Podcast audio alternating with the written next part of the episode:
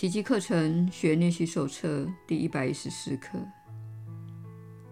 九十七。我是灵性，我是上主之子，身体容纳不了我的灵性，它也无法违反上主创造的初衷而限制我的生命。九十八。我接受自己在上主救恩计划中的那份任务。我的永恒实相既然出自上主的创造，除了接受上主之言以外，我还会有什么其他的任务？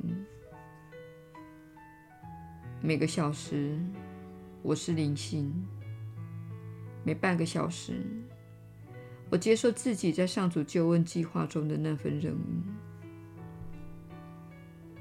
耶稣的引导，你确实是有福之人。我是你所知的耶稣。这些道理都是真相。正因如此，这些练习相当强而有力。毕竟，你让自己的心灵对准真相。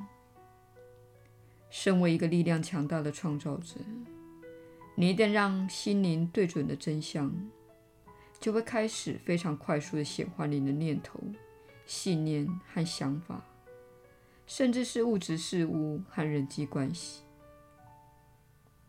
这些显化都会与你的真相一致，因为你并没有在现状的潮流中逆行，你正对准创造的基本原则，而这些原则是慈爱的、扩展的，而且是灵性的。请记得，有形的物质世界乃是许多无形事物导致的结果。那些无形事物包括情绪、念头、信念、想法及祷告等，它们形成你所看到的世界。你的想法里有个根本的错误：当你看着这个世界，你以为自己需要改变它。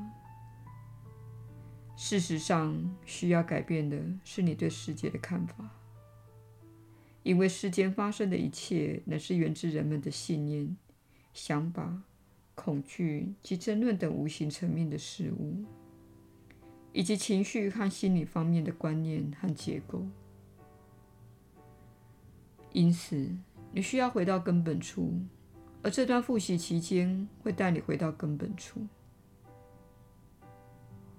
我是你所知的耶稣，我们明天再会。